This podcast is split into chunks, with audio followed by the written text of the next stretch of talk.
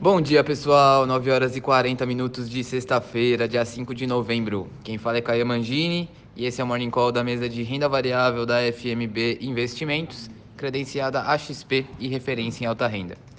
Começando aqui com as bolsas, o índice Bovespa encerrou a quinta-feira em queda de 2,09% aos 103.412 pontos. O mercado voltou a se estressar ao perceber que a PEC, que adia o pagamento de precatórios abrindo espaço no orçamento, pode ter dificuldades para avançar.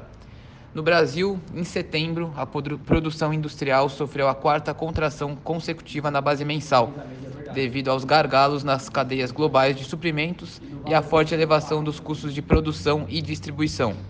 Do lado das empresas, destaque para os resultados do terceiro TRI, divulgados ontem, incluindo de Bradesco, com resultados fortes, suportados pela seguradora, JHSF com forte crescimento de receita e Engie 3 com compras de energia afetando o resultado, mas compensadas por eventos não recorrentes.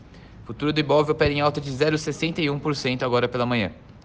Nos Estados Unidos, o S&P 500, que é o índice que representa as 500 maiores empresas da bolsa americana, fechou a quinta-feira em alta de 0,42% e a Nasdaq, bolsa de tecnologia deles, em alta de 0,81%.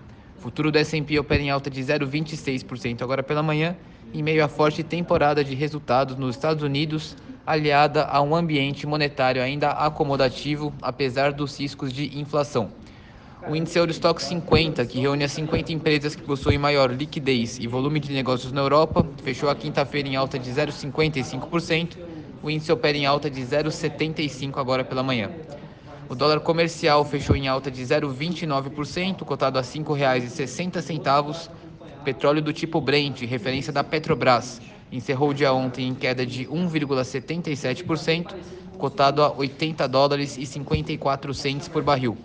E hoje volta a subir após a OPEP+, reiterar o seu plano de aumentar a produção em 400 mil barris por dia em dezembro, frustrando as tentativas do governo Biden em pressionar por um ritmo mais acelerado. E por fim, o ouro fechou a quinta-feira em alta de 1,68%. É isso, pessoal. Uma excelente sexta-feira a todos, um ótimo final de semana e bons negócios.